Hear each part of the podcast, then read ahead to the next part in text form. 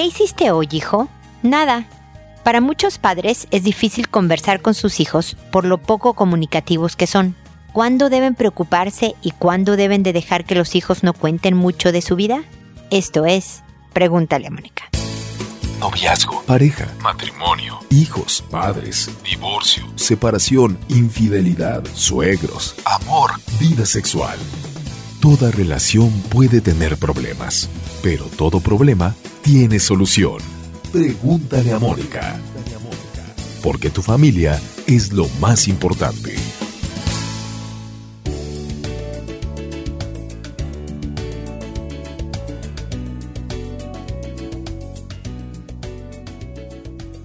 Bienvenidos amigos una vez más a Pregúntale a Mónica. Soy Mónica Bulnes de Lara. Como siempre, feliz de encontrarme con ustedes en este espacio en donde los invito a suscribirse gratuitamente, por supuesto, a mi podcast. Esto lo pueden hacer a través de iTunes o a través de cualquier aplicación para escuchar podcasts. También los invito a seguirnos en redes sociales. Facebook, Instagram, LinkedIn, estoy en muchísimas en YouTube con videos y a buscar mis libros que hablan sobre educación, formación de hijos, uno sobre cómo educar hijos con carácter lo suficientemente fuerte para no ser víctimas de cualquier tipo de abuso, sea bullying, sea abuso sexual, se llama No más víctimas. Y también el otro es sobre redes sociales, el celular y los hijos, ¿no? Cómo entender y formar adolescentes en este mundo digital. Y como también saben, en este podcast de lo que se trata es de que hablemos de diferentes temas sobre la persona misma, sobre nosotros mismos, sobre la pareja o sobre los hijos. Y el día de hoy, el tema es hijos que cuentan poco o nada en la casa. Porque de verdad los hijos son como decía en la introducción, ¿no? ¿Qué hiciste? Nada. ¿Cómo te fue? Bien. Y esa es toda la conversación que tú puedas tener con tu hijo en un momento dado. Y cuando, sobre todo cuando cambia una etapa, pasan por ejemplo de la infancia a la pubertad. Entonces te empiezas a preocupar porque su conducta cambia. Siempre las estoy recordando como la conducta de los hijos es su lenguaje. Como nos hablan poco, el observar su comportamiento puede darnos tranquilidad o puede invitarnos a investigar más por si hubiera algún problema. Entonces, si tú ves a tu hijo en general tranquilo, siguiendo con sus responsabilidades escolares, con sus responsabilidades en casa, que sigue siendo educado a lo mejor porque está haciéndose más puberto y va rumbo a la adolescencia, lo ves callado y lo ves alejado, pero, pero bien en general, la verdad es que es poco lo que te recomiendo que cuestiones. Porque definitivamente si vas a empezar, pero cuéntame, pero ¿por qué estás así? ¿Qué te está pasando? No hablas nada. Lo que provocas es más distancia de los hijos, especialmente cuando se están acercando a la adolescencia. La pubertad empieza a los nueve años y termina a los doce. Entonces, esta es una edad de transición, por ejemplo, y suelen sentir como acoso a un papá, a una mamá que está preguntando mucho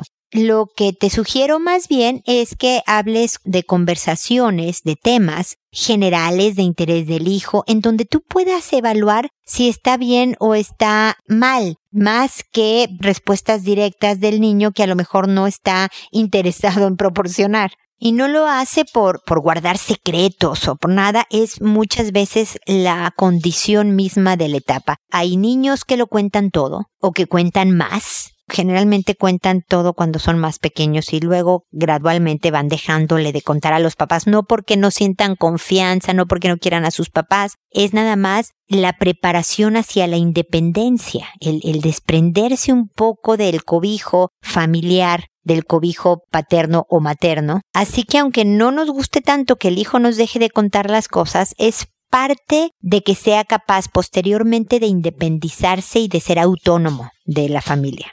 Especialmente con hijos poco comunicativos, lo mejor es observar su conducta. Tú conoces a tu hijo, puedes calcular si está bien o si está en problemas. Después, para hijos poco comunicativos, lo mejor es conversaciones que parezcan indirectas. Los hijos no son tontos, saben por dónde van, pero le puedes decir, oye, hace mucho que no veo a tu amigo Juan, ¿cómo está, eh? Este, porque ya no ha venido. Y hay veces que en la misma respuesta del niño puedes detectar si todo está normal, si hay algún problema. O oye, fíjate que leí un artículo sobre eh, la cantidad de tareas que dejan los colegios. Tú, tú sientes que es mucho en tu escuela que te dé. Me explico de una forma indirecta poder llegar a hacer como termómetro emocional de tu hijo para los que son poco comunicativos. Sí habrá momentos en que necesites preguntar directamente y decirle, siento que estás en problemas y si no puedo ayudarte voy a tener que investigar, o sea, si no me contestas lo que te estoy preguntando, voy a tener que investigar por todos lados, hijo, y tú no quieres que me meta a hablar con tus amigos y a tu mochila y a tus cajones y entonces hablemos porque siento que estás en problemas, tranquilízame si no. Y en esa conversación directo puedes sacar información útil para ayudar a tu hijo en un momento dado que finalmente es lo que estamos buscando, ayudarlos y saber que están bien. Así que espero que estas cortas ideas, por cuestiones de tiempo, te sean útiles para aplicar a los hijos poco comunicativos. Los que no tienen problema para decir mamá estoy de malas, mamá estoy de buenas, me peleé con un amigo y todo esto, pues nos facilitan esa personalidad de hijos mucho la tarea y por lo tanto requiere de menos comentarios de mi parte. Con esto termino mi mensaje inicial y ahora me voy directamente a contestar sus consultas. Ustedes saben que lo hago en orden de llegada, el mensaje conforme me llega, que a todos les cambio el nombre, el lugar de origen, etcétera, para que no sean identificados y puedan estar tranquilos de que su anonimato se conserva por completo. Nadie va a saber quiénes son ustedes, especialmente porque este es un programa de internet y se escucha en todas partes del mundo donde se hable español y contesto por audio y no en mensaje directo, ya sea por correo o por otros medios, porque mi intención es que otra persona que no me haya escrito pero que esté en una situación similar a la de eh, su mensaje, a las circunstancias que ustedes me explican en, su correo, puede encontrar ayuda, puede encontrar una idea, una sugerencia, una estrategia que le sea útil. Así que estamos ayudando a más gente de esa manera. Y ya, empiezo con Celso, que me dice, ¿cuándo podré obtener dinero suficiente para salir de mis deudas y cuándo tendré mucha suerte? Por lo menos alguna fecha específica, gracias y discúlpeme. Querido Celso, gracias por escribir en mi página. Siento que te equivocaste a la persona a la que estaba dirigida tu consulta, pero quiero aprovechar tu mensaje a lo mejor para darte alguna idea que pueda ser útil, pero sobre todo también porque en el auditorio pudiera servirle lo que tengo que decirte y por eso, a pesar de que siento que estabas buscando a alguien de estas personas que predicen el futuro, que yo no soy, pues tengo algo que decir, porque mucha de la suerte, o sea, existe la suerte, estar en, en un momento, o sea, no sé, ganarte la lotería, este tipo de cosas, bueno, encontrarte un billete tirado en la calle, es, es suerte. Pero la mayoría de las circunstancias en que detectamos como suerte, las construimos nosotros mismos. A mí me ha pasado, yo tengo la fortuna de tener 27 años de casada, casi, ya me estoy adelantando, casi 27 años de casada, y tengo un buen matrimonio. Y la gente me dice, uy, qué suerte. Y la verdad, te soy sincera, Celso, no es suerte. Hemos trabajado mucho, mi marido y yo, con épocas muy difíciles, en donde hemos tenido que echar muchas ganas para tener este buen matrimonio. Ni él es el príncipe azul, ni yo soy la princesa encantada, me explico. Entonces, cada uno somos, tengo una conferencia que se llama Me casé con un cocodrilo.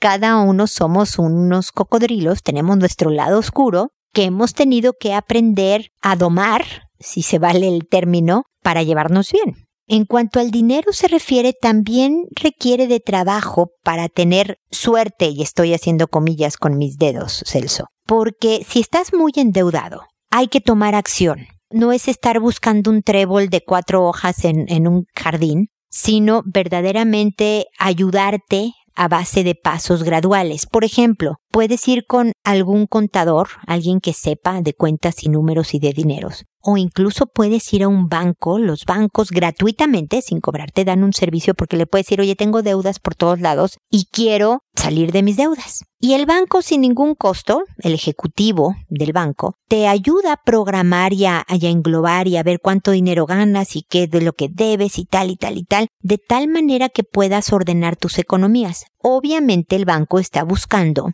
que te quedes con ellos como cliente. Es decir, mira, ¿sabes qué? Te prestamos todo este dinero, tú pagas todas tus deudas y a nosotros nos vas pagando mensualmente esta cantidad para ordenar tus gastos, ¿no? Entonces, hay manera de obtener una, una ayuda económica financiera, una asesoría que te permita salir de deudas. Por supuesto, hay que tener un presupuesto prudente. ¿Cuánto ganas y cuánto sale? En todos los casos, en todos los presupuestos debería poderse ahorrar aunque sea cinco centavos al mes. El ahorro es parte importante. La verdad es que entre más pronto lo hagas, tú me pedías en tu mensaje una fecha específica, entre más pronto te pongas a actuar con respecto a lograr este objetivo de terminar con tus deudas, más pronto encontrarás la tranquilidad de saber que éstas no te están comiendo en vida en la misma manera en que hagas un presupuesto familiar en donde tengas muy claro cuánto gastas, o presupuesto personal si no estás casado, cuánto ingresas, cuánto sale y cómo puedes modificar, que vas a tener que apretarte el cinturón y a lo mejor no comprarte tantos chocolates, no sé, por decir algo, pues sí, hay que hacerlo momentáneamente porque después vas a ver los frutos, los beneficios de haberte comportado, digamos, económicamente para darte un buen futuro.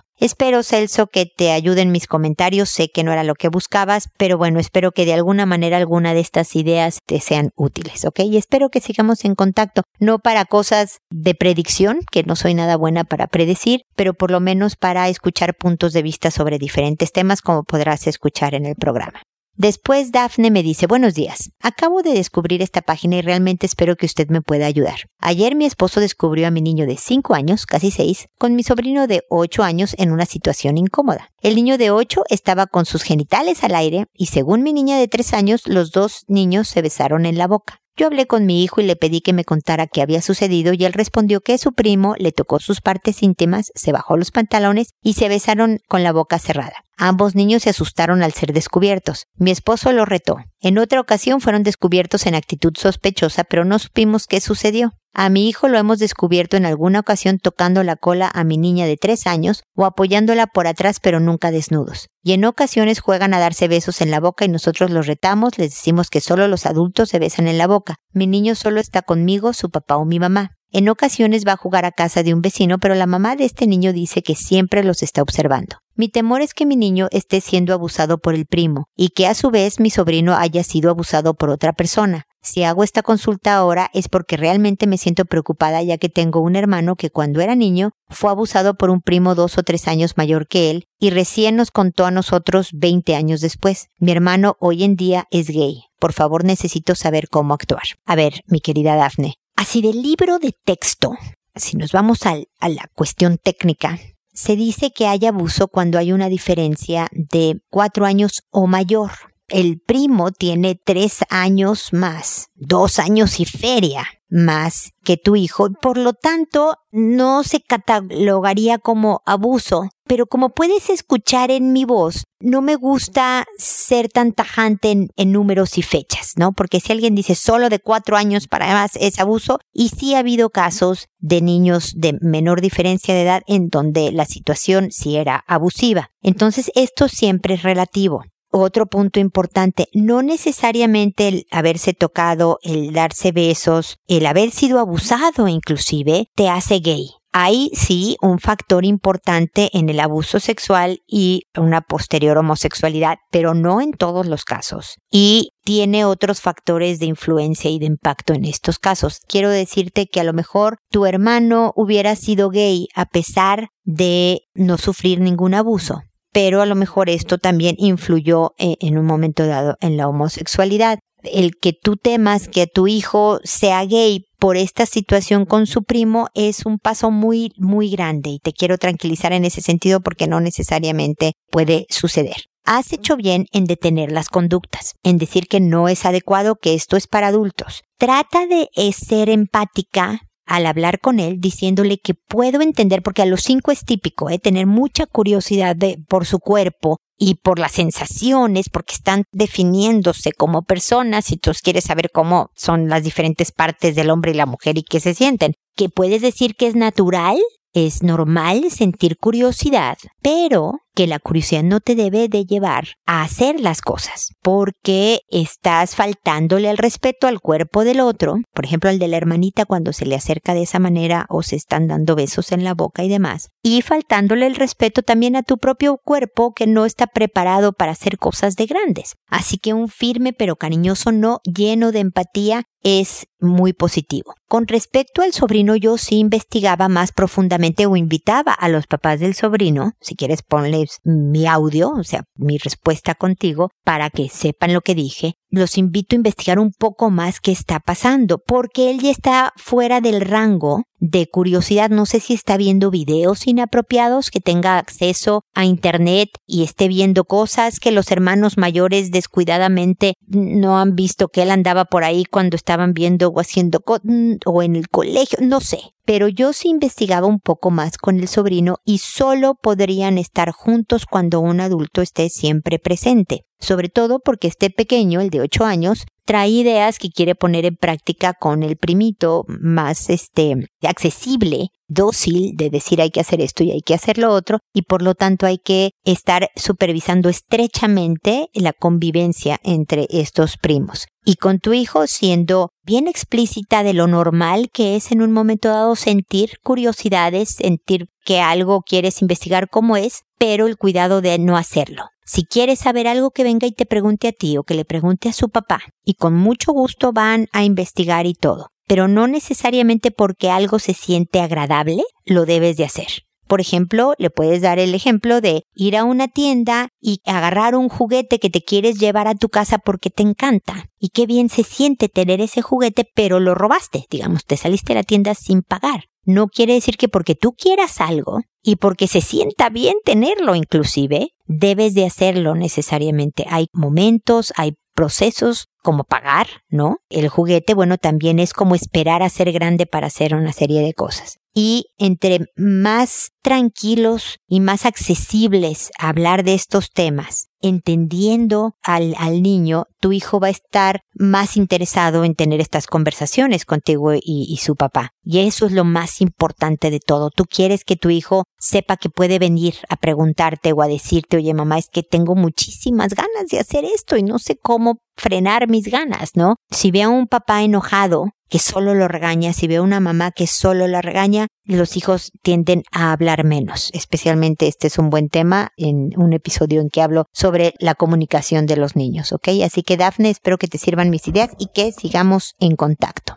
Emma, por otro lado, me dice, hola Mónica, mi pareja tiene una hija de 12 años, mi hijo tiene 10, llevamos 6 años de noviazgo. Mi hijo ha estado muy distante desde hace unos meses y no le gusta hablar de sus sentimientos. No sé cómo lograr que me exprese lo que siente. Muchas veces nos quedamos a dormir en casa de mi novio, pero anoche mi hijo le bajó las pantaletas a la niña mientras ella dormía. La verdad no sé por qué lo hizo. Le pregunté y me dijo que estaba aburrido y que fue una broma. Pero para mí no es una broma. No sé cómo manejar esta situación ni cómo hablar con él. ¿Tú qué me sugieres? No sé qué hacer ni cómo hacer para que esto no se repita y sobre todo que hable y me diga lo que siente y piensa para ayudarlo. Gracias. Mira, muy buenos y, y, de verdad por pura casualidad muchos de los correos que recibí para este programa hablan sobre los hijos y la comunicación, así que les agradezco por nutrir el tema desde diferentes ángulos. Porque no, esto no es una broma, esto es un ataque. Bajarle los calzones a un adolescente o preadolescente es un ataque. Este niñito de alguna manera es como algo de enojo, está como enojado.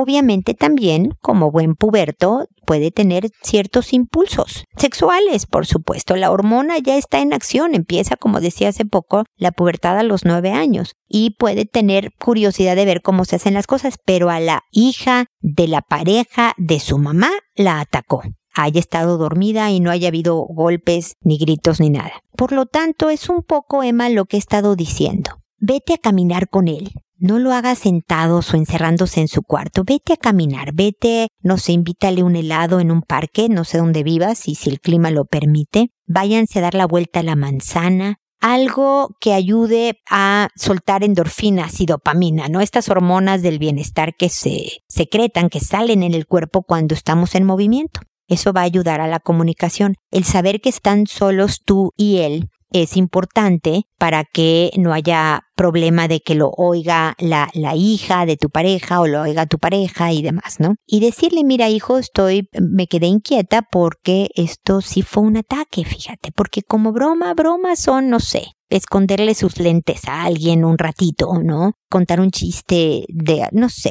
esto, esto no es chistoso para nadie. Las bromas deben de ser chistosas para todos y como ves, esto no fue.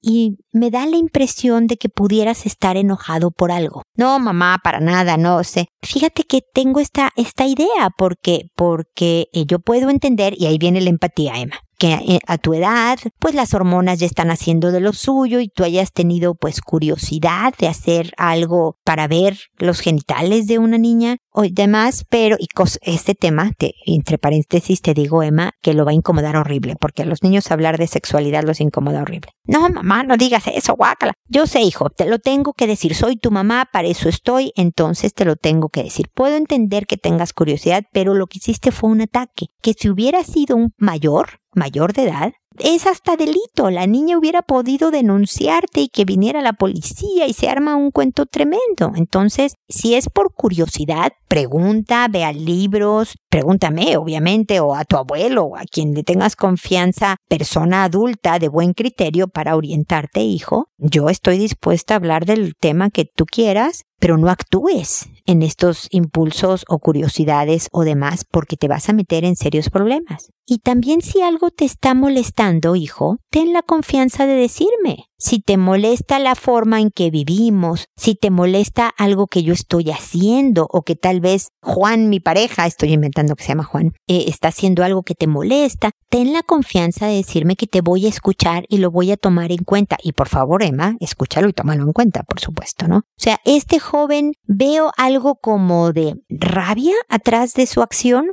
al mismo tiempo lógica por sus 10 años y su curiosidad, sobre el sexo opuesto tal vez, pero sí requiere de cercanía contigo, de conversación contigo y de darle la tranquilidad. Al final termina con te quiero mucho y me importa muchísimo que tú estés bien y por eso estoy haciendo mi trabajo de mamá. Yo sé que a ratos es incómodo, pero este es mi trabajo. Tengo que hacer bien mi trabajo también para que tú estés bien. Y listo, Emma.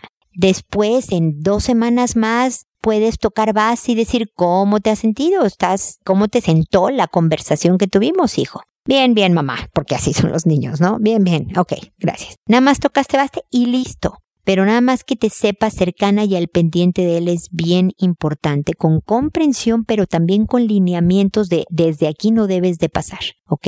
Y ya como punto final, Emma, es importante que eh, lo diga para las personas que tienen pareja, que conviven con ella eventualmente, para, parejas casadas también o para los que se van de fin de semana. Vigilen qué tan sexuales son los adultos. No se trata de no abrazar sino darse un beso, pero si están haciendo conductas muy sexualizadas frente a los niños, pueden provocar eh, un despertar de impulsos más intensos o prematuramente en los niños. No porque tú me estés diciendo que lo estás haciendo, Emma, estoy aprovechando nada más tu mensaje para darle a todas las parejas esto. Expresen su afecto. Es bien importante que los hijos vean, sobre todo si los papás son los papás de todos los niños, que hay cariño porque eso habla de estabilidad en su casa, pero no demasiado sexualizado. Ese es el mensaje final que espero que te sirva, Emma, así como los otros comentarios que hice y que, como he dicho en todo el programa, sigamos en contacto. Flavia, por otro lado, me dice, buenas tardes. Mi consulta es respecto a mi hijo de 13 años, preadolescente. Los compañeros están en la onda de no creer en nada y está en un colegio católico. Sé que es muy normal, pero me gustaría saber cómo abordar el tema y qué decirle, porque hoy no supe qué decirle. Hoy me dijo que cree que no cree en nadie. Sé que no es su opinión, pero ¿cómo lo abordo? Sé que se deja llevar por malos comentarios de los pares, pero ¿qué hago? Mira, Flavia, primero te tengo que decir que tu hijo no es preadolescente, es adolescente ya. Llegó a los tres, empieza la adolescencia si nos vamos otra vez al libro de texto. Así que siento informarte que tienes un adolescente en casa. Y parte normal y adecuada de la adolescencia es cuestionar. Cuestionar todo lo que ve a su alrededor especialmente en la casa. Las reglas, si le parecen exageradas o no, no te pasa, es muy frecuente en las casas con adolescentes decir es que a todos les dan permiso y a mí no, o todos se quedan más tarde y yo tengo que regresar más temprano, o no le piden en casa de Juan que tienda su cama y aquí siempre estamos haciendo cosas de la casa. Y están cuestionando. También parte de crecer y de hacerse su propia persona es cuestionar las creencias religiosas de la familia. Y más que desacreditar y decir, no, esta no es tu opinión, hijo, yo creo que estás influenciado por tus compañeros que te están dando malos consejos. Lo importante es decir, ¿y por qué sientes que no crees en nadie? O sea, cómo lo sabes? Es preguntar, Flavia. Es investigar y decir, mira, es interesante, hijo, lo que me estás diciendo. A veces, y es normal, Flavia, ¿eh? que cualquier persona tenga duda suficiente que se sienta más alejado de Dios en un momento dado y etapas en donde te sientes muy cerca de Dios. Y decirle, esto es normal, hijo. Es bueno que te cuestiones la verdad y háblale de tu experiencia, de cómo Dios está en tu vida y cómo te ayuda a ti la religión pero dile, tú vas a tener que vivir, como es verdad, Flavia, tu propio proceso viejo. Si estás en un colegio católico es porque nosotros pensamos que era fundamental que vieras las ventajas de Dios en tu vida, eh, o de Jesús, o de la Virgen, o de lo que Él tenga dudas, pero sobre todo es, saber explícame, porque oye, ya que un hijo de 13 años se acerca a su mamá y le dice, creo que no creo en nada, o en nadie, eso habla de muchísima confianza contigo. Y esa información hay que tratarla con mucha fragilidad, como si fuera cristal del más frágil, ¿no? Para que no se rompa la confianza y para que de verdad pueda ser orientadora y guía, como se supone que somos los papás. Y entonces, el minimizar, como no, seguro no, tú no puedes creer que no, o sea, tú no puedes ser ateo, o no eres muy influenciable, lo que pasa es que te, es minimizarlo a él y por lo tanto se sienta ofendido, con razón, y sabiendo que no, no está en un terreno en donde pueda conversar con alguien y pelotear ideas. Un joven de 13 años quiere pelotear ideas. ¿Tú qué opinas? Yo no opino esto. Mira, entiendo lo que dices, pero no estoy de acuerdo. Se vale, se vale decir. Y no en una sola plática, ni lo vas a convencer a que se vuelva un devoto católico, ni tampoco lo vas a llevar al ateísmo, me explico. Estas son diferentes conversaciones cortitas, pero sobre todo tratando de entender en qué está y diciéndole, bien importante, que es un poco el mensaje también en este programa, que es normal. Esta empatía, este tranquilizar al joven de que los cuestionamientos es parte, por ejemplo, de ser católico, el preguntarte y decir, ah carambas, creo en esto, ah carambas, estoy cerca o estoy lejos de, de mis creencias, cómo me acerco o no, voy a tener una etapa de distancia y luego regreso. Esto es parte de crecer y de que él internalice sus creencias y se haga su propia persona y aclarárselo es bien importante. Sobre todo sabiendo que creas lo que creas, hijo, te voy a querer siempre siempre porque eres una persona valiosa, porque eres un hombre inteligente, no solo porque eres mi hijo, sino por quien eres. Eso es una parte fundamental en una conversación con un hijo. En fin, espero que mis comentarios te sirvan, Flavia, y que sigamos en contacto, por supuesto, con esta o más consultas. Gwendolyn ¿Qué tal me pongo de creativa con los nombres yo? Me dice, hola, tengo una pregunta que hacer, pues jamás pensé que pasaría esto en mi familia. Tengo dos hijas, una de 11 años y una de 5, y resulta que la mayor tuvo acceso a una página de pornografía y la visitó varias veces, pero hace un par de días la sorprendió mi suegra, ella las cuida, tocando a su hermanita. No hubo besos ni penetración, pero sí la tocó y frotó su clítoris. Mi hija pequeña me lo contó un poco temerosa y castigamos a la mayor sin acceso a ningún electrónico con acceso a Internet. También se le prohibió dormir y bañarse con su hermana. Mi suegra y cuñada la juzgan como adulta y hablan de que es o se comporta como una violadora y eso me duele y me molesta mucho. ¿Cómo puedo manejar esta situación? Gracias y espero su ayuda. A ver, mi querida Gwendolyn, aquí lo más serio es la actitud de tu suegra y tu cuñada. Yo puedo imaginarme, y por favor si quieres ponerles este audio, esta respuesta que te estoy dando, creo que pudiera servir. Porque puedo imaginar el shock que fue para ellas como lo fue para toda la familia, o los adultos que lo supieron, lo que sucedió. Encontrar a la niña tocando a su hermana, ¿no? Pero esto no la hace una violadora, esto no la hace ni siquiera una abusadora sexual, una pedófila ni mucho menos. Y tener esta postura, aunque no se lo digan a la niña, se transmite la actitud con ella. Y eso puede hacer un daño mucho mayor y mucho más permanente que lo que hizo la niña. Es decir, le va a afectar más a la jovencita de 11 años la actitud de la abuela y la cuñada que transmita a un juicio negativo de su parte, sobre todo ella sabiendo lo que hizo, que en sí mismo lo que hizo. Puede tener un impacto mayor la actitud de la familia que en sí lo que hizo. Por supuesto que nuevamente, Gwendolyn, la empatía, la comprensión de la curiosidad, el incluso el entrar a una página pornográfica da curiosidad y descubres que hay partes que se sienten rico y, y demás, pero nuevamente hablar de el respeto a otro, porque aquí sí hay una diferencia de seis años. Esto sí es un abuso sexual en el sentido de lo que hizo como acción no que se convierta en abusadora, lo que decía antes de que no era pedófila y no era abusadora sexual, en cuanto a que ya sea un patrón de conducta y que siempre esté atacando niñitas de cinco años, me explico, sino que cometió un acto de abuso, como un joven que al fumar un cigarro de marihuana está probando la droga, pero eso no lo hace un drogadicto. ¿Ok? Es un poco paralelo el ejemplo para ilustrar mi punto, ¿ok? Lo que la niña hizo estuvo mal. Y los niños y los adolescentes y los, los que están en la pubertad y los adultos, todas las personas, cometemos graves errores o errores en nuestra vida. Espero que aprendamos de ellos y corregimos el camino. Entonces la niña primero se equivocó en tener la curiosidad de ver estas páginas de pornografía y de quedarse viéndolas. La verdad es que una curiosidad normal. No estuvo bien, pero no fue tampoco ilógico y, rarísimo que la niña dijera, bueno, voy a averiguar qué, qué vienen en esta página. Y luego, obviamente, el cuerpo reaccionó, se sintió sexualizada, erotizada por lo de las páginas y quiso saber si qué pasaba cuando lo hace con otra persona para aprender lo que sea. No es todo esto estuvo mal.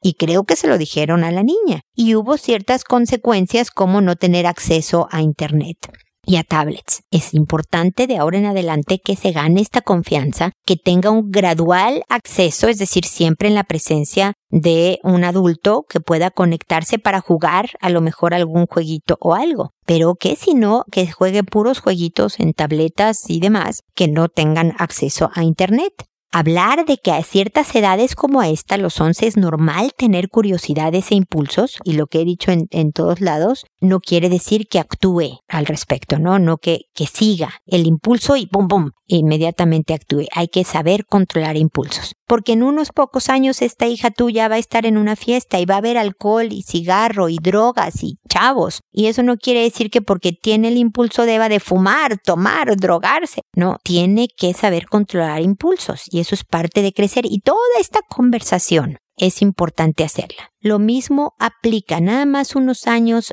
más adelante esto pudiera ser un delito para un mayor de edad el atacar a una niña menor. Y una cosa es que lo hiciste una vez, aprender y corregirlo. Y va a ser difícil, hija, porque vas a tener impulsos muchas veces en tu vida de diferentes tipos. Bueno, ve donde hay adultos que te ayuden a frenarte un poco las cosas, ¿no? Ponte a bailar o brincar o a salir a correr porque también eso quema ciertas energías de impulsos inapropiados. Dale estrategias de cómo sí hacerle, Wendolin. No solo decirle no esto, no lo otro, no, no, no, sino también cómo sí controlar lo que ya está sintiendo porque tiene hormonas, porque no es de plástico, porque tiene partes en su cuerpo que siente rico. Eso es normal pero no quiere decir que por eso vas a estar actuando y actuando y actuando en todo lo que siento. Y si quiero comerme un pastel entero de chocolate, me lo como, ¿no? Así me caiga pésimo el estómago. No hay que ser prudentes y hay que aprender poco a poco en la vida a ir trabajando. Hija, yo te ayudo, hija, yo te explico cualquier curiosidad o cosas. Aquí estoy para conversar contigo y que no todo el tema sea reto, sea regaño, sea castigo, Gwendolyn, porque lo que provoca, como lo he dicho en este episodio, es cortar la comunicación, que eso es tu herramienta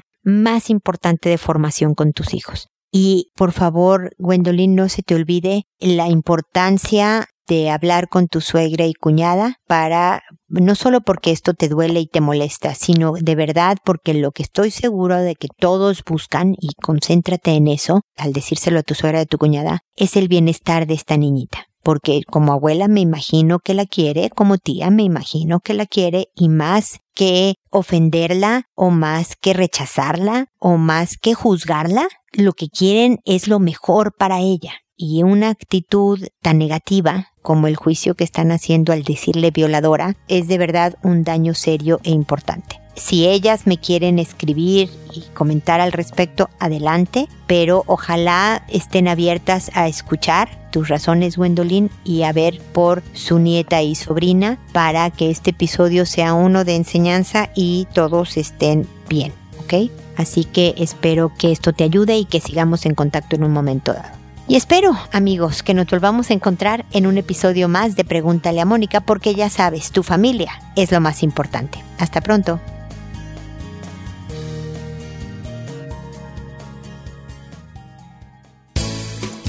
¿Problemas en tus relaciones? No te preocupes, manda tu caso, juntos encontraremos la solución. www.preguntaleamónica.com Recuerda que tu familia es lo más importante.